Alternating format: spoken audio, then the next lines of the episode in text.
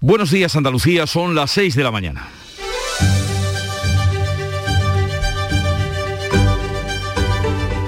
Despierta tu mente, descubre la realidad. En Canal Sur Radio, La mañana de Andalucía con Jesús Vigorra. En la crisis del PP, que sigue sin resolverse tras la larga reunión de todo el día de ayer. Los varones territoriales presionaron a Pablo Casado para que más pronto que tarde tome decisiones y resuelva la situación. Al final del día, el presidente del PP anunció una reunión de la Junta Directiva para el próximo lunes, de la que podría salir la convocatoria de un Congreso extraordinario, como algunos le proponen. Más al ser este el Día de Andalucía, el próximo 28 de febrero, la protesta del presidente de la Junta, Juanma Moreno, ha paralizado de momento dicha convocatoria y se espera que hoy Casado proponga otra fecha para la celebración de un encuentro trascendental para el futuro del PP. Así están las cosas al día de hoy, mientras dentro del partido continúan como líneas paralelas las posiciones de Pablo Casado y Díaz Ayuso, génesis de esta crisis.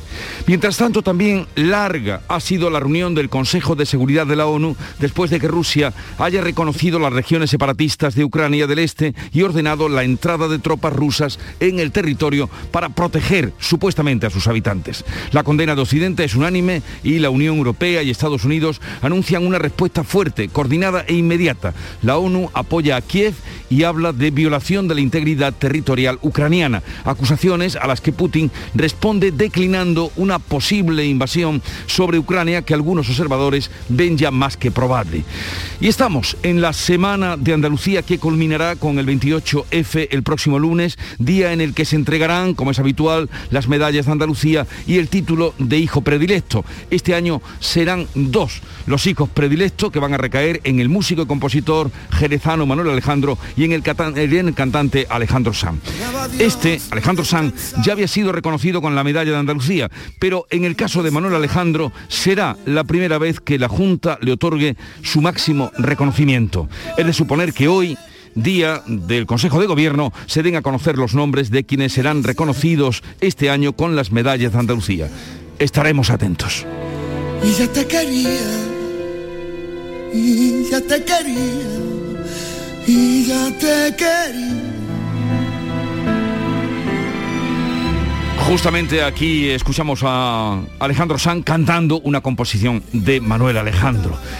Carmen Rodríguez Garzón, buenos días. ¿Qué tal? Muy buenos días, Jesús. Pues con la alegría de que se acerca el Día de Andalucía y también reconocimiento a gente muy querida, vamos a contarles a ustedes la actualidad, comenzando por el tiempo. Pues eh, lo que nos gustaría es contar que llueve, pero de momento no es así. Hoy esperamos en Andalucía, seguimos con cielos poco nubosos o despejados, con nubes bajas matinales en el estrecho donde soplará viento de levante ocasionalmente fuertes. Suben de forma generalizada las temperaturas, las máximas van a estar hoy entre los 27 grados que se van a alcanzar en Sevilla, 20 de máxima en Almería. Las mínimas oscilarán entre los 5 grados de Granada y los 12 de Málaga. En Canal Sur Radio, la mañana de Andalucía con Jesús Vigorra. Noticias. Alejandro Sanz y Manuel Alejandro serán hijos predilectos de Andalucía. El Consejo de Gobierno aprueba hoy martes estas concesiones y las medallas de la comunidad con motivo del 28 de febrero. Ambos compositores van a recibir los galardones de hijos predilectos el próximo lunes, el Día de Andalucía, y el Consejo de Gobierno dará a conocer el resto de premiados. Son nueve medallas de oro de la comunidad autónoma, además de la medalla de Andalucía Manuel Clavero Arevalo. El año pasado el Gobierno andaluz concedía ese título de hijo predilecto al cantante Rafael con la medalla de Andalucía Manuel Clavero Arevalo fue galardonado el Parlamento andaluz. Por cierto, que ya la sala del Consejo de Gobierno lleva el nombre de Clavero Arevalo. El lunes 28 de febrero es precisamente cuando Pablo Casado ha convocado a la Junta Directiva Nacional del Partido Popular para resolver la crisis interna de la formación y Juanma Moreno ya le ha trasladado su malestar por la elección de la fecha. Por lo que el presidente del PP estaría barajando posponer el encuentro paso previo al Congreso extraordinario que ya solicitan algunos cargos del partido para buscar una salida a la crisis interna. Juanma Moreno en las redes sociales, una vez desvelada la fecha,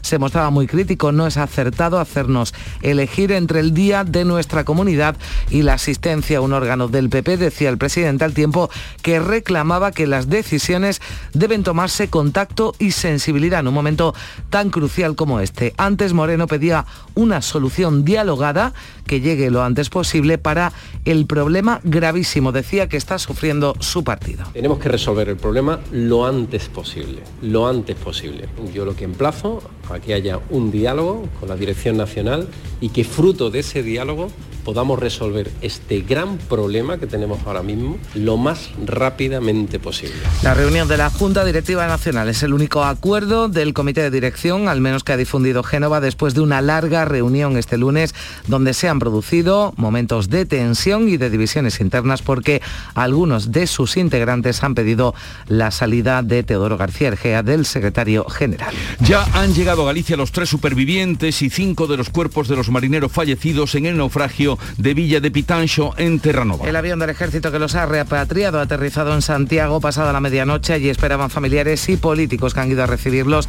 entre ellos el presidente del gobierno Pedro Sánchez y el gallego Núñez Feijo. A punto de cumplirse una semana del naufragio, la familia de los 12 desaparecidos le han pedido a Sánchez que envíe medios propios para buscarlos y que presione a Canadá para que reanude también la búsqueda. María José de Pazos, hija del jefe de máquinas, uno de los desaparecidos, ha trasladado que confían en la palabra que les ha dado el presidente del gobierno de no dejarlos abandonados. Él nos dijo que sí que se estaba haciendo todo lo posible, pero que era un trabajo arduo y, bueno, en conclusión vamos a darle un voto de confianza, un tiempo, vamos, le advertimos que íbamos a estar vigilantes y que luego nos, nos eh, trasladaría lo que, lo que los planes que se iban a, llevar a cabo. La familia de uno de los fallecidos, el marinero onubense Juan Antonio Cordero, está ahora a la espera de recibir sus restos mortales para celebrar el funeral en Lepe, donde vecinos, familiares y la Corporación Municipal guardaban este lunes un minuto de silencio a las puertas del ayuntamiento y en las últimas horas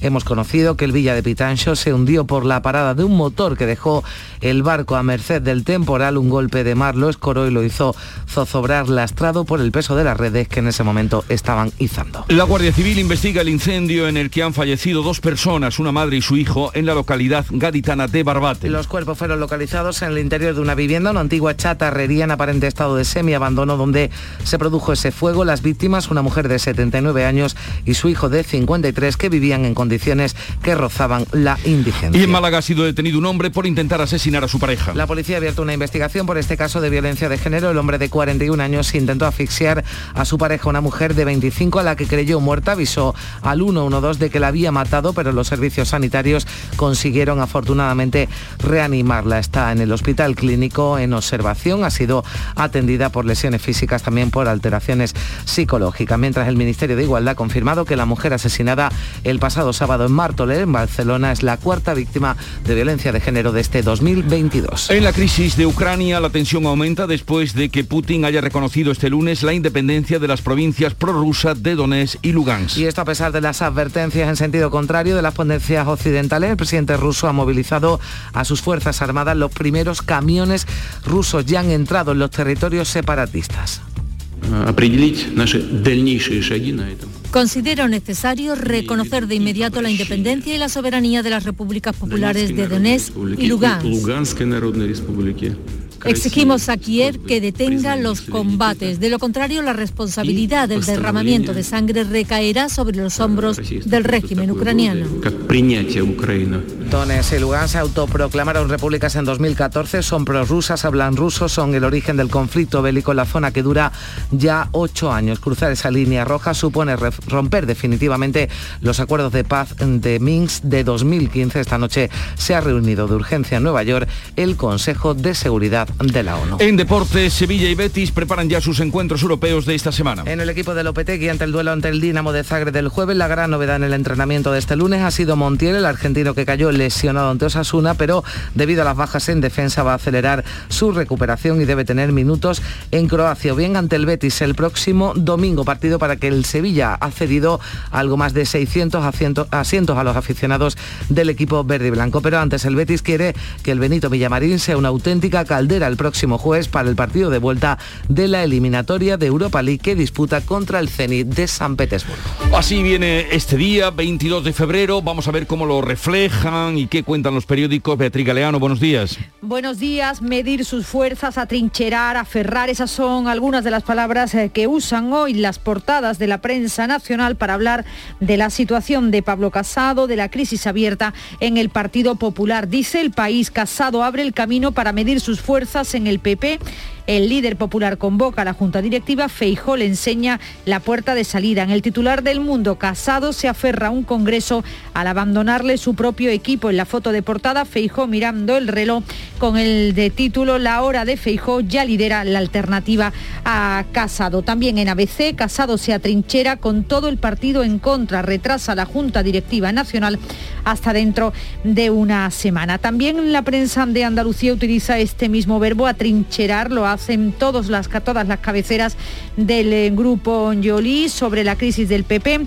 Casado se atrinchera ante la presión creciente para que se vaya. También en la prensa andaluza, en Diario de Cádiz, incendio mortal en Barbate. Una mujer de 79 años y su hijo de 53 son hallados muertos en el interior de una vivienda. Foto también para este mismo tema. En Huelva, información, luto en toda Huelva por la muerte de Juan Antonio Cordero, ya sabemos, uno de los marineros del pesquero gallego naufragado Canadá. Sobre sequía hablan hoy en Almería, tanto en la voz de Almería, que dice regantes piden agua de Torrevieja para poder sembrar, como el ideal em, de Almería, más agua para el Levante. Crespo pide agua desalada de Torrevieja mientras no se reconstruye la planta del Bajo Almanzora, se refiere a Carmen Crespo, la consejera de Agricultura. Para terminar en este primer ratito de prensa hasta las seis y media que ampliamos, la foto de portada de Málaga hoy, cara a cara con la tradición. Picasso se cita con el Greco, Zurbarán, Pacheco y Bejarano. Es una exposición en el Museo Picasso de Málaga que se inaugura con 10 obras del artista y 7 de maestros antiguos. Y vamos ya a conocer la agenda informativa del día. Beatriz Almeda, buenos días. Buenos días, es martes, hay Consejo de Ministros. Hoy aprueba la prórroga de un mes del ERTE asociado a la pandemia, la subida del salario mínimo a 1.000 euros con efecto desde el 1 de enero y la reforma del sistema de becas que permitirá a los alumnos saber si la han obtenido antes de empezar el curso.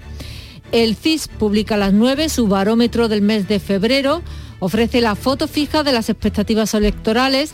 Las opiniones se recabaron en las dos primeras semanas del mes, así que no recogen el sentir popular tras la crisis interna en el Partido Popular. Los sindicatos de CaixaBank han convocado concentraciones contra la presión interna y externa que dicen padecer sus empleados y la, la Conferencia Episcopal Española y el despacho de abogados Cremades y Calvo Sotelo explican los detalles de la puesta en marcha de una auditoría independiente que va a estudiar las denuncias de abusos sexuales en el seno de la Iglesia Católica. Además, esta noche, un poquito antes de las 9, ceremonia de entrega del llamador 2022 en el Teatro López de Vega de Sevilla. Asisten, entre otros, el consejero de la presidencia, Elías Bendodo, y presenta, entre otros, nuestra compañera Charo Padilla. Charo Padilla, que está ya aquí, buenos días. Buenos días. Y a pesar de ello, estaré aquí mañana, que ya te estoy viendo. No esperaba menos. no esperaba menos. Con poco sueño, pero estaré aquí. Ahora, Mona había esta noche también, ¿eh? Por supuesto. Oye, eh, oye, ¿qué tenemos? Qué, sorpresas has tenido esta mañana? Mira, pues hemos estado justo con un pescador, ¿eh? con un pescador que faena en Punta Umbría, Desi, y, y el peligro en el mar está ahí. Y nos ha contado situaciones peligrosas. Gente ha fallecido también en Andalucía, ¿no? en nuestras costas. Y nos ha puesto al día un poco de, bueno, de lo peligroso que es la mar pero lo que ama él, la mar, ¿no? Porque para faenar hay que, hay que quererlo, ¿no? Y hay que amarla. Y mm, bueno, nos ha contado historias increíbles, ¿no? Eh, y he quedado con él en que un día vamos a hacer un programa desde su barco. Ah, bueno. Vamos a faenar desde allí. Estupendo. Va a ser estupendo. estupendo. Y hemos estado, no quiero eh, olvidarme de Jesús. La gente de, Andalucía es increíble, eh, Carmen, Jesús, es increíble, de verdad. Jesús tiene 46 años. Está haciendo un módulo en la provincia de eh, Jaén se hace cada día cerca de 300 kilómetros. ¿Eh? desde su, localidad hasta el sitio donde se hace el módulo, porque se está reinventando. Para estudiar. efectivamente. le has dicho que le vas a seguir las notas también, ¿no? Por supuesto. y te sigue, por supuesto, la gente que, nos, que sigue el Club de los Mineros, de los primeros luego te sigue. Pues los saludamos a, todos ellos. Mañana queremos y más foto ¿eh? de, la gala de esta noche. Eh, brevemente les anunciamos eh, con la música de Canal Fiesta Radio que nos llega, calle de la llorería de Raiden. Al que quiere jugar con fuego, que suena así. A vendedores de humo que buscan claridad, al que se mete donde cubre y traga agua hasta ahogarse, seco que pide que se moje los demás, al equidistante travestido que choca con el discurso de que los extremos se tocan, al de las medias tintas que busca cantar victoria, pero di que media tinta escribe una buena historia, que vive del recuerdo y el presente. Pues sobre esta banda sonora de Canal Fiesta Radio les anunciamos que hoy vamos a hablar entre otros con Fernando García Echegoyen, es marino, analista de naufragios y algo nos podrá decir de las causas eh, que llevaron a este buque gallego a, naufragio y su final en Terranova. También estará con nosotros Laura Fernández, directora del Instituto Andaluz de la Mujer, para hablar de la brecha salarial en el día que se pide la igualdad salarial. Ese día es hoy. Sobre la situación, eh, grave situación en Ucrania, eh, hablaremos con Fernando Cocho, que es analista de inteligencia y riesgos de la seguridad nacional a partir de las ocho y media. Y también estará con nosotros a partir de las nueve Gerardo Cuerva, que es el presidente de la Cámara de Comercio de Granada y de la Confederación Española de Pequeñas y Medianas Empresas. Otros asuntos del día, pues eh, martes, eh, cita cultural con Carmen Camacho y Alfredo Valenzuela y a partir de las 11 de la mañana nuestro esperado encuentro con los guiris, hoy además amenizado con la presencia de Kiko Peña que viene a presentarnos su último disco que suena así.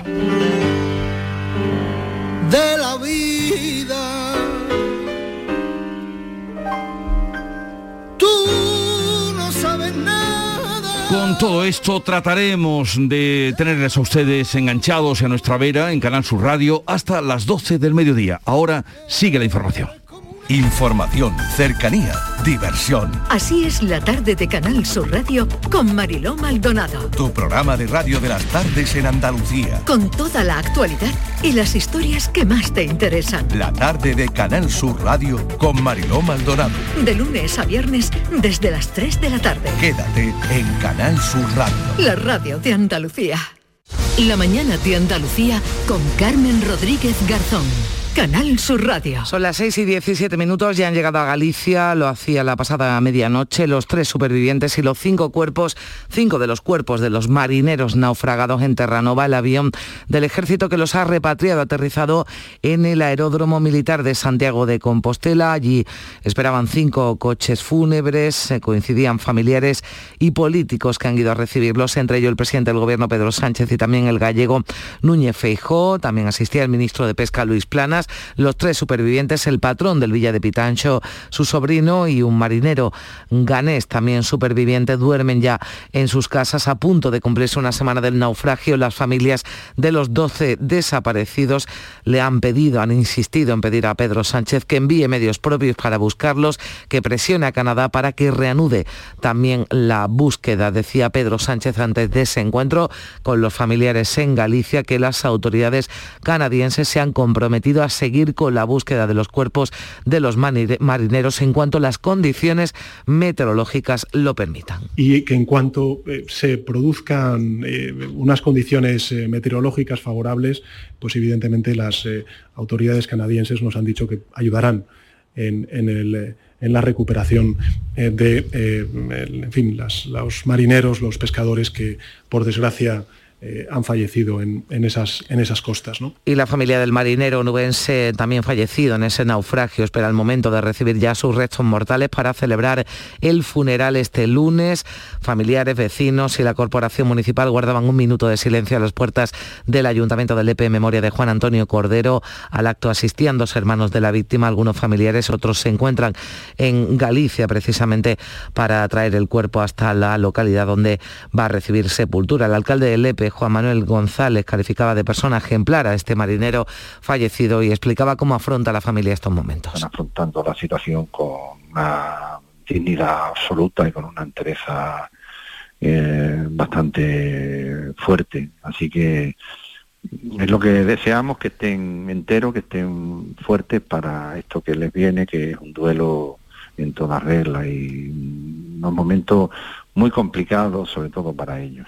El Ejecutivo andaluz se sumaba este lunes a esa jornada de luto oficial declarada por el Gobierno de España por las víctimas del naufragio del pesquero gallego Villa de Pitancho. El presidente de la Junta guardaba un minuto de silencio a las puertas del Palacio de San Telmo, donde las banderas ondearon durante toda la jornada a media. Hasta Palacio de San Telmo, que va a acoger hoy la reunión del Consejo de Gobierno, reunión semanal del Consejo de Gobierno que va a aprobar las concesiones de hijo predilecto, de hijos predilectos y medallas de Andalucía. Ya sabemos que Alejandro Sanz y Manuel Alejandro, cantante, compositor Alejandro Sanz, compositor y productor Manuel Alejandro van a ser galardonados con el título de hijos predilectos en el acto, en el acto institucional que se va a desarrollar con motivo del 28F. Hoy conoceremos al resto de premiados, al resto de galardonados de esas nueve medallas que otorga la Junta de Andalucía, la sala del Consejo de Gobierno del Palacio de San Telmo, que ya lleva ya el nombre de Manuel Claver El presidente de la Junta, descubría la pasada tarde la placa en reconocimiento del que fuera ministro para las regiones y también de Cultura durante los años de la transición, comprometido siempre con Andalucía, aseguraba el presidente andaluz que ha destacado la altura de miras de Claver Arevalo, su enorme capacidad de diálogo tan necesaria hoy en día, según el presidente. Y donde las posiciones llegan a un nivel de hipérbole que a veces generan un tono, unas formas, un ruido no solamente no agradable, sino nada edificante en nuestro sistema democrático. Yo creo que mm, dialogar es el instrumento más poderoso que tiene cualquier político. Y en ese acto, Juanma Moreno se refería a la crisis interna de su formación del PP, quiere una solución dialogada para el problema gravísimo, decía, que está sufriendo su partido y que la solución llegue lo antes eh, posible. De este modo, el presidente andaluz se alinea con quienes urgen a Pablo Casado a resolver el conflicto abierto cuanto antes para que el partido vuelva a estar unido. Moreno emplaza a toda la formación a estar a la altura, porque España, dice, necesita una alternativa al gobierno de Pedro Sánchez. España no necesita, necesita un partido como el Partido Popular, un partido que ofrezca una alternativa a las pésimas políticas del señor Sánchez en el gobierno de España.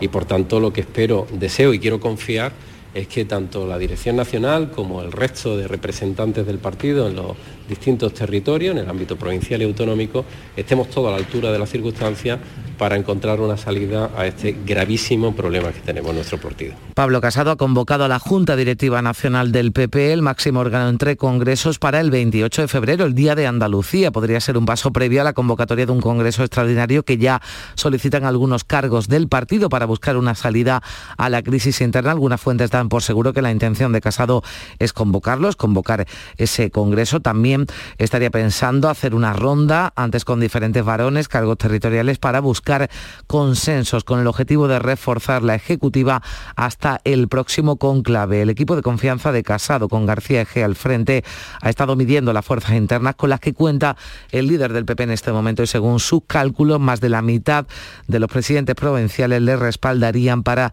seguir al frente del partido. La reunión de la Junta Directiva Nacional es el único acuerdo del Comité de Dirección que ha difundido Génova después de una larga reunión este lunes de más de siete horas donde se han producido momentos de tensión, de divisiones internas, porque algunos de sus integrantes pedían la salida del secretario general de García Egea. Esto decía a la salida de ese encuentro en la calle Génova Andrea Levi. Eh, le duele a todo el mundo, le duele a quien le duele el Partido Popular y a los que creemos que merecemos los cargos del Partido Popular, pues eh, ese respeto y no, pedir eh, unidad y comportamiento ejemplar los próximos. Y Juanma Moreno ha trasladado a Pablo Casado la conveniencia de que se cambie la fecha de celebración de esa Junta Directiva Nacional precisamente para que no coincida con la conmemoración de los actos del Día de Andalucía del próximo lunes. Casado estaría reconsiderando el cambio, aunque de momento no se ha informado de otra posible fecha. Y antes de ese encuentro, Alberto Núñez Feijó e Isabel Díaz Ayuso exigían soluciones inmediatas y definitivas, sin mencionar explícitamente la dimisión de Casado, la convocatoria de un Congreso extraordinario. Feijó hablaba de situación de colapso en el partido, asegurando que al presidente del PP le toca tomar decisiones difíciles y complejas, decisiones que el gallego no ha querido explicitar en público, pero que ha comunicado a Casado mentiríamos si dijésemos que ese problema está zanjado. Y por tanto hay que tomar decisiones. Serán decisiones que no serán fáciles, Serán decisiones complejas, pero creo que deben ser urgentes. Tampoco Ayuso concretaba su exigencia, pero exigía un giro absoluto en el partido porque considera que la situación es insostenible. Ahora se abre un escenario incierto que se va a tener que dirimir estos días y espero que esto se haga pronto, porque la situación es muy grave, porque nos estamos desangrando, porque cada día que pasa nos hundimos en las encuestas, también reacciones en Andalucía a esa crisis del PP. El vicepresidente de la Junta de Ciudadanos evitaba hacer valoraciones eh, de sus socios de gobierno, pero Marín dice que le interesa solo lo que ocurre aquí, que lo que pase fuera de Despeña Perros le preocupa cero. Ha vuelto a hablar de encapsulamiento del gobierno andaluz, reivindicando su autonomía, la autonomía del Ejecutivo Autonómico frente a las presiones. Se insiste en que Andalucía no es la sucursal de ningún partido ni tampoco de Madrid. Eh, sin duda, mm, Andalucía no es una sucursal de los partidos políticos, ni una sucursal de Madrid. Andalucía tiene una autonomía, tiene una gestión de autogobierno lo suficientemente eh, importante como para que nos centremos precisamente en los problemas que tienen los andaluces.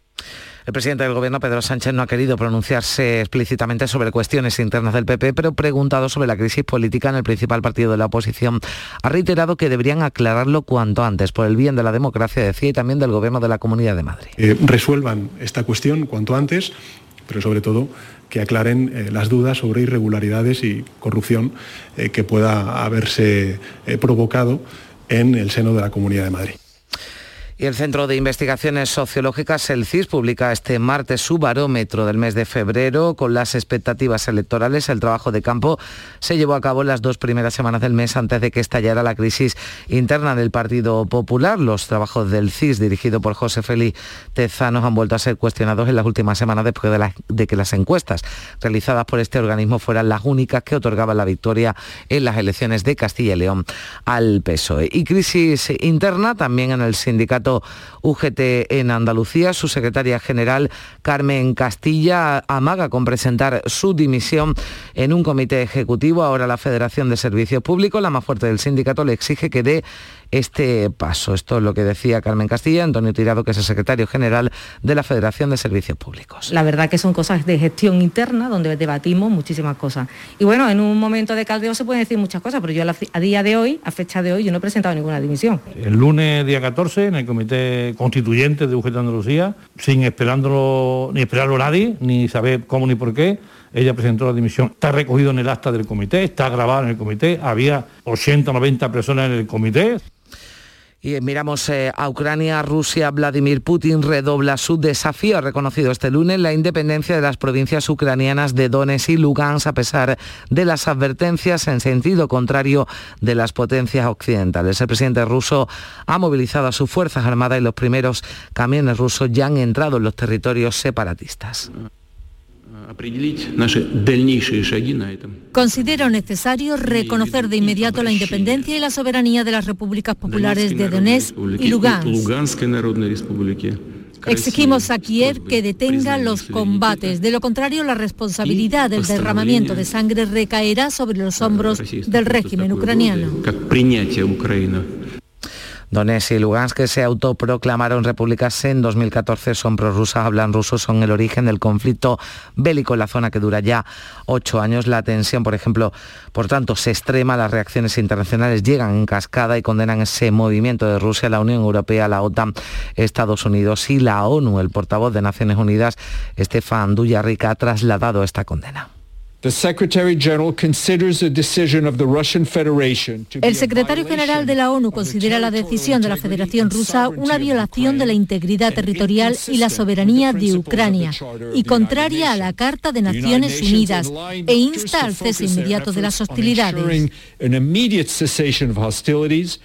También Pedro Sánchez, el presidente del Gobierno, ha condenado en Twitter el reconocimiento unilateral por parte de Rusia en los territorios separatistas del este de Ucrania. 6 y 29 minutos, vamos ya con un avance de la información del deporte. Antonio Camaño, buenos días. Hola, ¿qué tal? Muy buenos días. Se inicia una semana especial para Sevilla y Betis, ambos en competiciones europeas y ambos se van a ver las caras el próximo fin de semana en un derby sevillano en el estadio Ramón Sánchez Pizjuán. Cada uno ha empezado a preparar esta semana especial. El Sevilla con una buena noticia porque recupera a Gonzalo Montiel. Además, Ya trabaja el departamento jurídico del Sevilla para intentar que Koundé sí esté en el encuentro, un Sevilla que ha cedido 612 asientos a los aficionados del equipo verde y blanco para el derby del próximo domingo. Un Betis con unos números extraordinarios, en un momento de forma magnífico, el segundo mejor Betis de la historia tras el de Serra Ferrer en la temporada 96-97, que va a llegar al Pijuán con la ausencia de Juanmi que tiene que cumplir también ciclo de sanción. Y un fin de semana que nos deja a dos equipos andaluces muy tocados en primera división el Granada, el próximo fin de semana ante el Cádiz se juega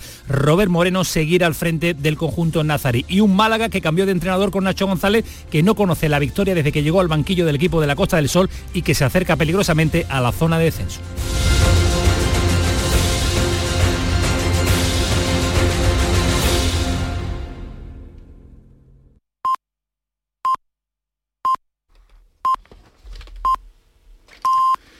Andalucía son las seis y media de la mañana. La mañana de Andalucía con Jesús Vigorra. Y a esa hora, como siempre, resumimos en titulares lo más destacado de la actualidad de este día con Carmen Rodríguez Garzón. El cantante Alejandro Sanz y el compositor Manuel Alejandro serán los hijos predilectos de Andalucía este 2022. El Consejo de Gobierno aprueba este martes las distinciones del 28F que incluyen las medallas de oro de la comunidad y también la medalla Manuel Clavero Arevalo. Pablo Casado convoca la próxima semana a la Junta Directiva Nacional, el máximo órgano del partido entre congresos compuesto por 400 miembros. Que se va a celebrar posiblemente el martes y no el lunes, atendiendo a la queja del presidente Juanma Moreno que ha mostrado a Casado su enfado por hacerla coincidir con el 28F con el Día de Andalucía. Ya están en Galicia los tres supervivientes y los cinco cuerpos de los marineros naufragados en Terranova. Los familiares de los 12 desaparecidos han hablado con Pedro Sánchez, que los ha recibido en el aeródromo gallego. Le han pedido que envíe medios propios para buscarlos. El pesquero Villa de Pitancho se hundió por la parada de un motor que dejó el barco a merced del temporal. Rusia reconoce las regiones separatistas de Ucrania del Este y ordena la entrada de tropas rusas en el territorio. La condena de Occidente es unánime. La Unión Europea y Estados Unidos anuncian una respuesta fuerte, coordinada e inmediata. El Consejo de Seguridad de la ONU se ha reunido esta madrugada de urgencia. La Guardia Civil investiga la muerte de una mujer de 79 años y su hijo de 53 en el incendio de su vivienda en Barbate, Cádiz. Han fallecido por inhalación de humo en una chatarrería donde vivían en malas condiciones desde hacía unos años. Un hombre intenta asfixiar a su pareja de 25 años en Málaga. Será acusado de violencia de género. En Martorell, en Barcelona, se confirma el asesinato machista del sábado de una mujer de 51 años y en Jaén la comunidad islámica ha rezado por Jaula, la niña de 14 años asesinada la semana pasada en Alcalá la Real. Andalucía comunica 32 fallecidos por COVID desde el viernes. España 464. Los demás indicadores de la pandemia caen y esto lleva al consejero de salud a estimar que antes de Semana Santa podrían eliminarse las mascarillas dentro de los colegios fuera de España.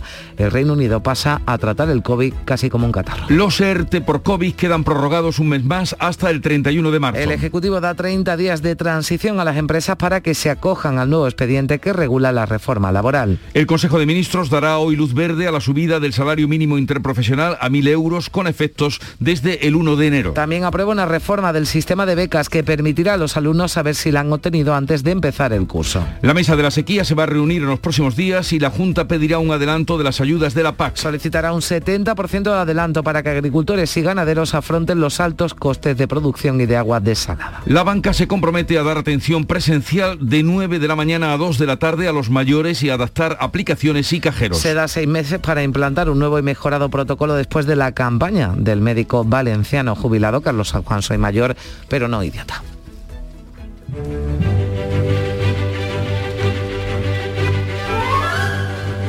Los datos del día nos llevan, aparte de la actualidad, a recordar que hoy es el día de Isabel de Francia, hija del rey Luis VIII de Francia y Blanca de Castilla, que fundó en el año 1256 la franciscana abadía de Longchamp en el bosque de Ruray es eh, bueno pues una reina local de Francia mm, con eh, antecedentes españoles.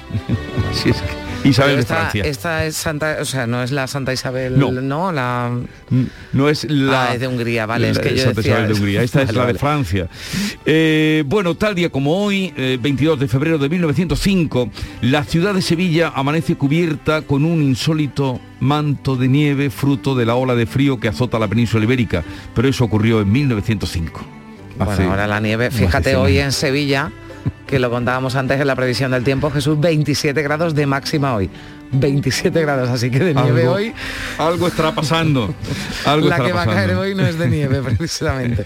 Y tal día como hoy, de 1969, en el 30 aniversario de la muerte de Antonio Machado, ah, es hoy, el día 22, claro, eh, se reunieron en el, cementerio de Collioure numerosos poetas y escritores españoles en el exilio, que fue, bueno, los grandes poetas de la llamada luego eh, generación del 50.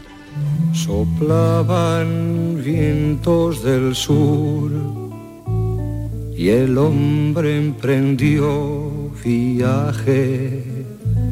En esa visita estuvieron Caballero Bonal, Ángel González, que escribió un poema precioso eh, sobre, titula además con Liur, eh, estuvo también eh, Barral, en fin, todos los de la generación del 50. Tal día como hoy, era de los primeros homenajes allí en la tumba de Machado. Y la cita de hoy, hoy estamos muy franceses, La Santa, con Liur, y esta cita de La Rochefoucauld, que dice así, las dobleces y las traiciones solo se deben a falta de inteligencia. Eh, François de la Rochefoucauld fue aristócrata, militar, eh, poeta, filósofo y pasó del siglo XVII y pasó a la historia por sus máximas. Una de ellas es esta. Las dobleces y las traiciones solo se deben a falta de inteligencia. O sea que los traidores muy inteligentes no son, según Rochefoucauld. Rochefoucauld. Ustedes ya contrasten con su experiencia. Eh, bien, vamos ahora a la segunda entrega de la revista de prensa. Querida Beatriz Galeano, ¿qué nos traes? Bueno, pues la situación del Partido Popular sin duda hoy en la prensa de las portadas de toda la prensa, tanto de la nacional como la prensa de Andalucía. Utiliza verbos para en los las eh, titulares como medir fuerzas, atrincherar, aferrar, son algunas de esas palabras. Por ejemplo, en el país, Casado abre el camino para medir sus fuerzas en el Partido Popular. El titular del Mundo, Casado se aferra a un congreso al abandonarle su propio equipo. O en ABC, Casado se atrinchera con todo el partido en contra. También la situación de Rusia en las portadas. En el país, Putin agrava la crisis al enviar tropas al este de Ucrania. O en el mundo, Putin lanza un órdago a Occidente y reconoce a los separatistas ucranianos. Al margen de este asunto, también en el mundo en, en portada, una repentina parada del motor causa del naufragio del Villa de Pitancho. Se van conociendo más datos sobre lo que ocurrió aquella madrugada. En cuanto a la prensa de Andalucía, incendio mortal en Barbate, cuenta el diario de Cádiz con una fotografía de esa casa que salía ayer eh, ardiendo. Una mujer de 79 años y su hijo de 53 fueron hallados muertos en el interior de esa vivienda. También un suceso hoy en Huelva Información, luto en toda Huelva por la muerte de Juan Antonio Cordero, uno de los eh, marineros del pesquero gallego naufragado. Hablan de sequía mucho hoy en Almería, en las eh, portadas de dos em, de sus periódicos. En La Voz de Almería, regantes piden agua de Torrevieja para poder sembrar. Y en el ideal de Almería, más agua para el Levante. Crespo, se refiere a Carmen Crespo, la consejera de Agricultura, pide agua desalada de Torrevieja mientras no se reconstruye la planta del Bajo Almanzora. En el ideal de Granada destacamos esa protesta histórica, lo titula así también el ideal, protesta histórica de los empresarios granadinos por la falta de comunicaciones. Denuncian el ninguneo a la provincia y advierten que mantendrán las reivindicaciones hasta que se mejoren las eh, conexiones por AVE y por avión. Son muchas ya las manifestaciones que se han hecho en Granada, en esta ocasión la de los empresarios. En Diario de Sevilla, el vuelo a Dubái que negociaba Sevilla se desvía a Málaga. El presidente de la Junta apuesta en Emiratos por la conexión con el aeropuerto de la Costa del Sol. Este es un tema del que se venía hablando. El alcalde de Sevilla ya había, Juan Espadas todavía era el, alcalde cuando había hablado ya de la posibilidad de este vuelo a Dubái que ahora dice el diario de Sevilla se desvía a Málaga. Y el ideal de Jaén también con un proyecto, final de la segunda fase del Jaén Plaza, es un parque comercial, se mantiene para el último trimestre. Y en el día de Córdoba también un proyecto, los sotos de la Albolafia se recuperarán, recuperarán su esplendor, se van a invertir, lo va a hacer la Junta, 416.000 euros, es eh, un monumento natural enclavado en el Guadalquivir que llevaba 10 años esperando a ser limpiado. Y termino con el eh, Málaga hoy, con esa portada cara a cara con la tradición, Picasso se cita con el Greco Pacheco, Zurbarán, Pacheco y Bejarano. Una razón más para ir a Málaga, el Museo Picasso, donde se inaugura una exposición con 10 obras del artista y 7 de maestros eh, antiguos. Algunas de esas obras proceden del Museo de Bellas Artes de Sevilla. Es una oportunidad única de verla junto a otros eh, cuadros eh, de Picasso. Son las 6.39 minutos de la mañana. Sigue ahora la información en Canal Sur Radio. En Canal Sur Radio, por tu salud, responde siempre a tus dudas. Las alergias están por venir o han llegado ya.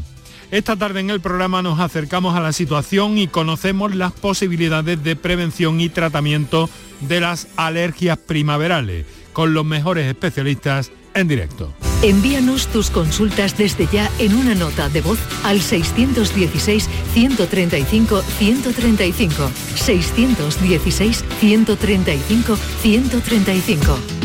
Por tu salud. De lunes a viernes, desde las 6 de la tarde, con Enrique Jesús Moreno. Súmate a Canal Sur Radio, la radio de Andalucía. La mañana de Andalucía con Carmen Rodríguez Garzón. Canal Sur Radio.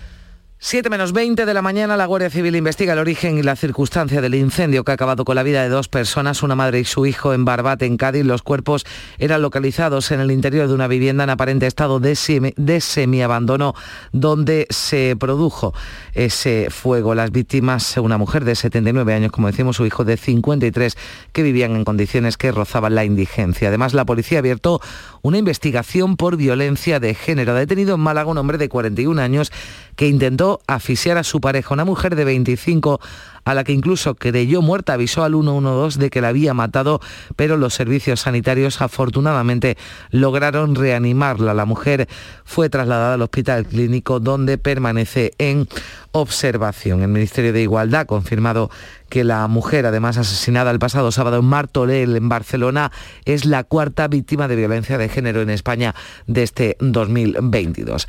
Vamos ya con los datos de la pandemia porque la tasa de incidencia del COVID continúa bajando en Andalucía y ya está en 466 casos por cada 100.000 habitantes. Son los datos del fin de semana actualizados por la Consejería de Salud que ha notificado casi 6.400 nuevos contagios y 32 fallecidos más. En los hospitales andaluces, 77 pacientes con COVID han abandonado el hospital desde el sábado. Quedan 1.001, son 355 menos en una semana, la cifra más baja desde el 29 de diciembre. En el conjunto de España, el Ministerio de Sanidad comunicaba este lunes casi 49.000 nuevos positivos, 464 muertes también tras el fin de semana, pero la mejor noticia es la incidencia acumulada que baja más de 100 puntos en el conjunto del país y se queda en 786 casos por 100.000 habitantes. Pues con esta sexta ola ya en fase de estabilización, el consejero de Salud Jesús Aguirre confía en que antes de Semana Santa los escolares puedan eliminar el uso de la mascarilla en el interior de los centros educativos. Aguirre espera que se tome una decisión consensuada en próximas reuniones del Consejo Interterritorial de Salud.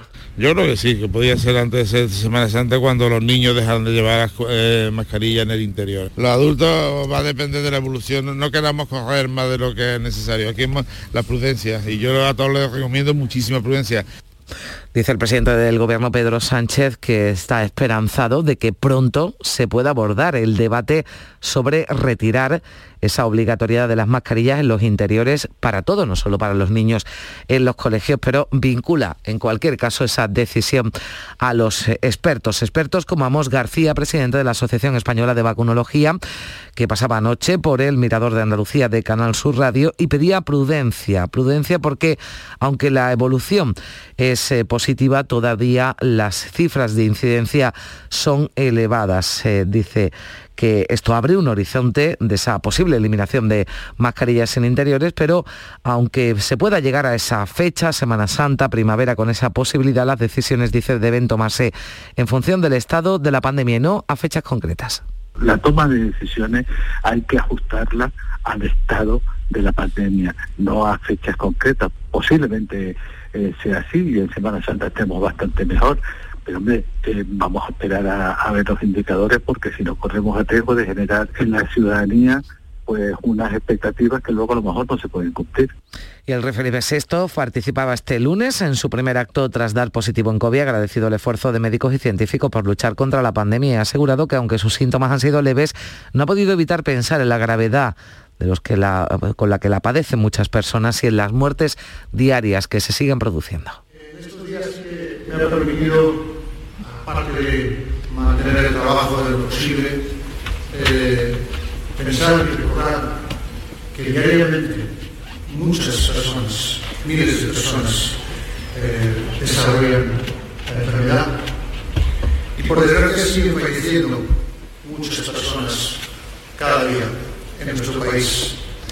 Y hablamos de los ERTE, de los expedientes de regulación temporal de empleo por COVID, que se van a prorrogar un mes más hasta el 31 de marzo y a partir de entonces lo que deben hacer las empresas es solicitar el nuevo mecanismo red, que ya está incluido de forma estructural en la normativa de la reforma laboral. La prórroga ha sido pactada este lunes por el Gobierno y los agentes sociales. Hoy el Gobierno va a aprobar ya la subida del salario mínimo interprofesional a 1.000 euros con efectos desde el 1 de enero. Supone 35 euros más que el SMI vigente actualmente, que es de 965 euros al mes por 14 pagas. También el Gobierno aprueba hoy el decreto de becas para el curso 2022-2023 y el presidente del Gobierno, Pedro Sánchez, va a visitar ya por la tarde, tras ese Consejo de Ministros, los municipios extremeños de Don Benito y Villanueva de la Serena, que afrontan ahora un largo proceso para completar su fusión después de haber recibido el respaldo de los vecinos en la consulta que se celebraba el domingo. A partir de ahora,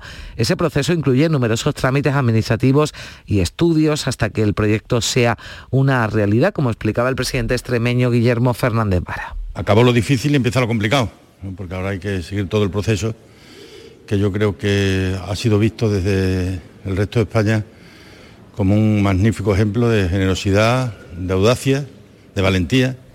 Desde luego no han optado por el camino más fácil. Y el Gobierno convocará en los próximos días la mesa de la sequía, una reclamación de la Junta de Andalucía que planteará el adelanto de las ayudas de la PAC o compensaciones por los elevados costes del agua desalada. La consejera de Agricultura, Carmen Crespo, pide medidas urgentes ante la falta de lluvias para que palíe la sequía queremos pedir eh, que haya hectómetros eh, posibles de la desaladora de Torrevieja al norte de la provincia de Almería.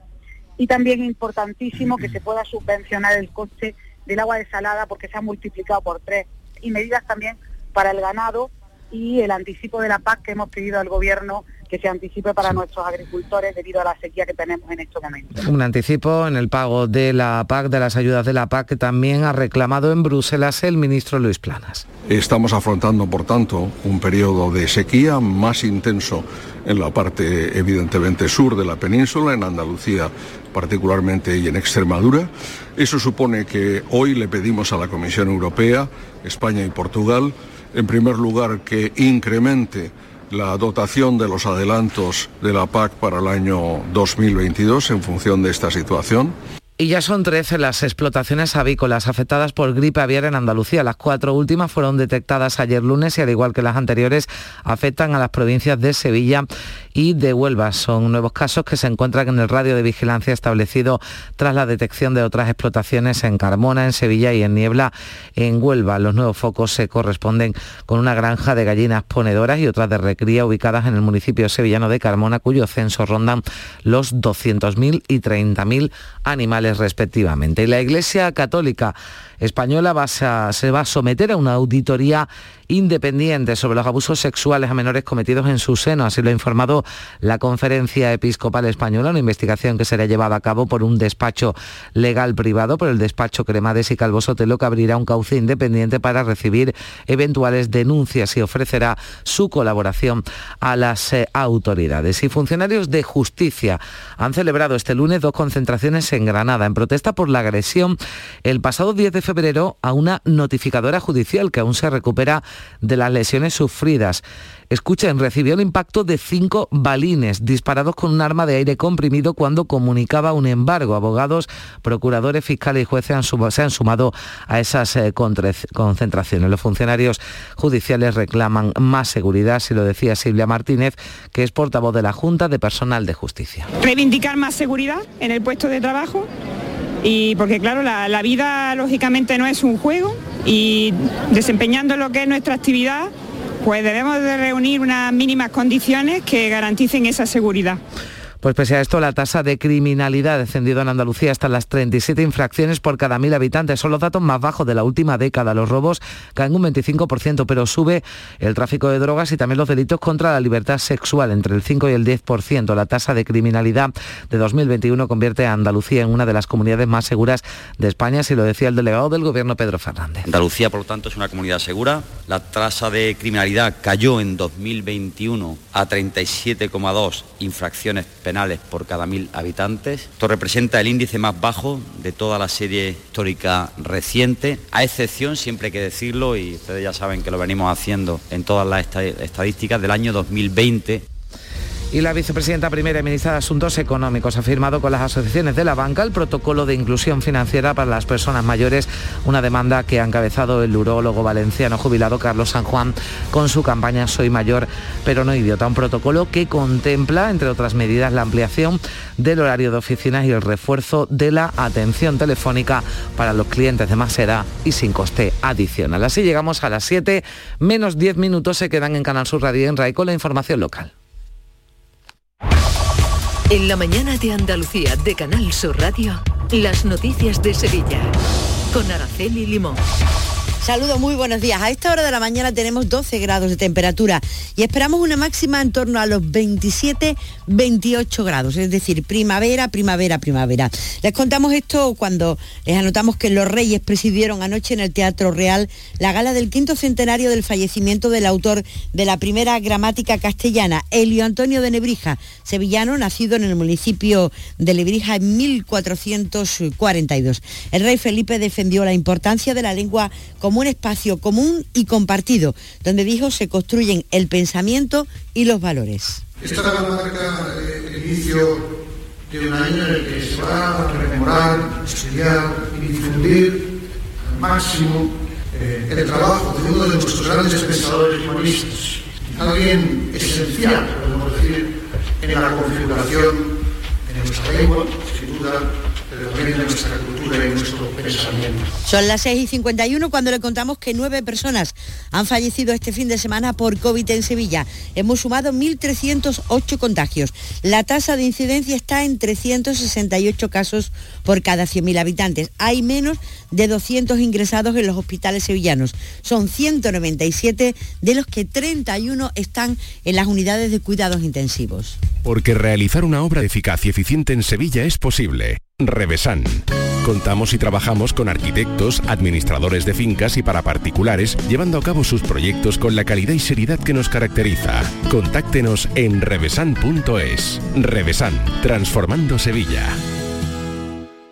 Hace sol y vas al parque. Te llevas una botella de agua de plástico. La reciclas en el contenedor amarillo. Y esa botella se transforma en la toalla de alguien que va a la playa. Se lleva una botella y la recicla. Y esa botella se transforma en la toalla de alguien que va a la playa. Cuando reciclas, formas parte de un mundo que no deja de girar. Recicla más. Mejor. Siempre. Mancomunidad del Guadalquivir y Ecoembes.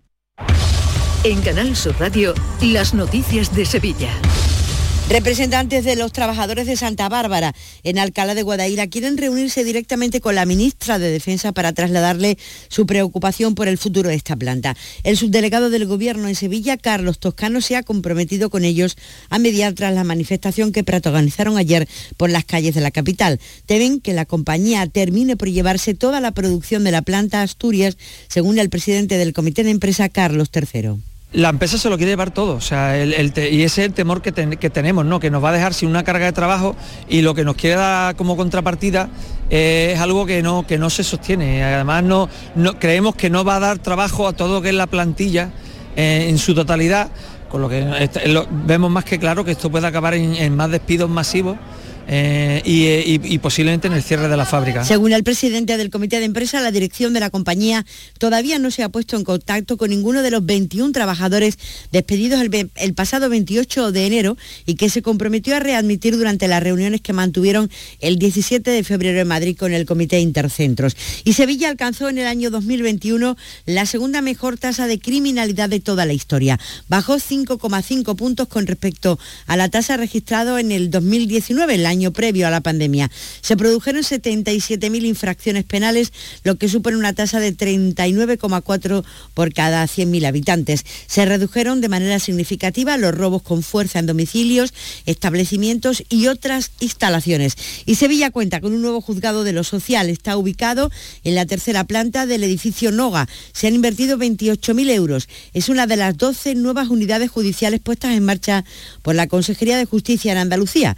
El viceconsejero Manuel Alejandro Cardenete ha explicado que el objetivo es aliviar el colapso que hay en la actualidad en los juzgados. Que va a implicar reforzar una de las jurisdicciones que más problemas está acumulando a raíz también de la pandemia y que venimos a reforzar.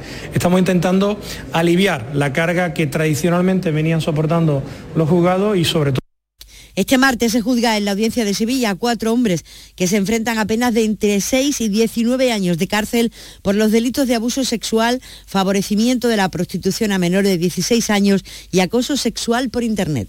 Buenos días, Antonio. Buenos días tú. ¿Qué te pasa, Antonio? Que no descanso, tío. Que me levanto molido. Pues acércate a Iberno Colchonería y verás qué alegría. No le des más vueltas. Pasa por la tienda mejor valorada de Sevilla y disfruta de 100 noches de prueba. Iberno Colchonería. Líderes en clientes satisfechos. Ven a visitarnos en el Polígono Manchón y encontrarás una exposición de 400 metros dedicada a tu salud. Empieza el día dando los buenos días, Antonio. Hoy el llamador en el Lope de Vega. A las 9 de la noche, ceremonia de entrega del Memorial Luis Vaquero a la banda municipal. Abel Moreno y la Hermandad del Gran Poder. La noche del llamador. Escúchalo en directo en Canal Sur Radio Sevilla. Y también lo podrás ver en Canal Sur Más y canalsur.es. Esta noche la gala de entrega del llamador y dos nuevos focos de gripe aviar en la provincia, en concreto en una granja de gallinas ponedoras y en otra de recría ubicadas en Carmona. Son 196.000 y 30.500 animales censados en cada una de ellas respectivamente. Se trata de dos nuevos casos que están dentro de la zona de restricción y en ambos se está eliminando el material contaminado. Y el Ayuntamiento de Sevilla quiere lograr que la maratón esté entre los primeros puestos del circuito europeo en competencia directa la de Berlín o con la de París. El éxito deportivo de la prueba disputada el domingo es un buen punto de partida. Se han batido ocho récords, entre ellos el de España con un tiempo de 2 horas 26 minutos y 25 segundos. Y es que Sevilla es muy llana y hace que la, la carrera resulte realmente rápida. La organización y el atractivo turístico de la ciudad también influyen en el peso de la prueba, según ha valorado en Canal Sur Radio el delegado de Deportes David Guevara. Hemos dado un paso muy importante. Hemos demostrado al mundo y a los corredores y corredoras de maratones que Sevilla es una plaza muy rápida para correr. Aquí se pueden conseguir eh, buenos resultados, buenos tiempos. Es una magnífica tarjeta de presentación para que los corredores y corredoras vengan a Sevilla. Y la maratón ha llenado los hoteles y los apartamentos turísticos al 80%. Los fines de semana la ocupación es buena en general, aunque la falta de congresos hace que entre semanas los hoteles estén con muy poca clientela. El presidente de los hoteleros, Manuel Cornax, ha asegurado a esta emisora que tiene todas sus esperanzas puestas en el puente del 28 de febrero. Probablemente el próximo, por los indicios que tenemos, pues también va a funcionar muy bien con clientela andaluza por el Día de Andalucía. Creo que lo que es importante es ser optimistas porque se ve que ya no vamos hacia abajo, sino estamos yendo hacia arriba. Y evidentemente si nos salen nuevos sobresaltos, pues se irá recuperando la, la actividad. Podemos tardar un poquito más, un poquito menos, pero se llegará a la normalidad yo creo que en poco. Por cierto que el alcalde Antonio Muñoz ha previsto para este año una recuperación del turismo en torno al 75% ligado, entre otras cosas, a las fiestas de primavera. Junto al alcalde de Málaga ha participado en Madrid en un foro sobre las previsiones y las actuaciones para recuperar el sector tras la pandemia. Nuestra estimación es conseguir recuperar el 75% del turismo este año basados en la cultura, el deporte y nuestras fiestas mayores. Asimismo, la inversión turística en Sevilla se mantiene con fuerza. Tenemos más de 20 proyectos hoteleros de 4 y 5 estrellas en marcha. Y también es una buena noticia los 4 millones de euros que se han conseguido de fondos europeos el Grupo Municipal de Ciudadanos ha denunciado el atentado estético que a su juicio ha cometido el Gobierno Municipal con el tratamiento aplicado al pavimento de mármol de la Plaza Nueva para evitar resbalones. El portavoz de la plataforma de la Formación Naranja, Álvaro Pimentel, ha asegurado que se han gastado 30.000 euros en ello y ha levantado el resultado Hemos pasado de una solería de mármol clásica a un pavimento rugoso y más poroso, y que a la larga podría provocar que se incruste con mayor facilidad la mugre en cada una de las losas y se genere una apariencia de espacio público degradado y por si fuera poco, hemos constatado en nuestra visita la existencia de unas especies de marcas sobre el pavimento que ha provocado la propia máquina pulidora con lo que se han ejecutado los trabajos. Izquierda Unida Sevilla pide a la Junta de Andalucía que garantice que el Centro de Salud de Amate no se va a cerrar una vez que se construya el nuevo edificio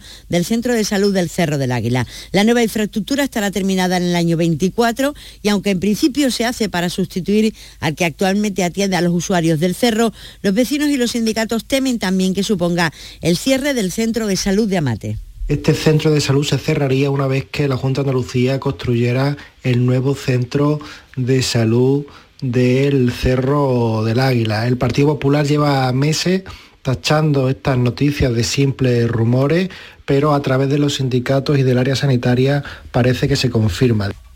Y ya han comenzado las nuevas fases de las obras para mejorar la movilidad peatonal en el acerado entre el Arco de la Macarena y los Jardines del Valle. Para ello se va a trasladar el carril bici a la calzada dentro del proyecto de reordenación de la ronda histórica que ha comenzado en la Resolana.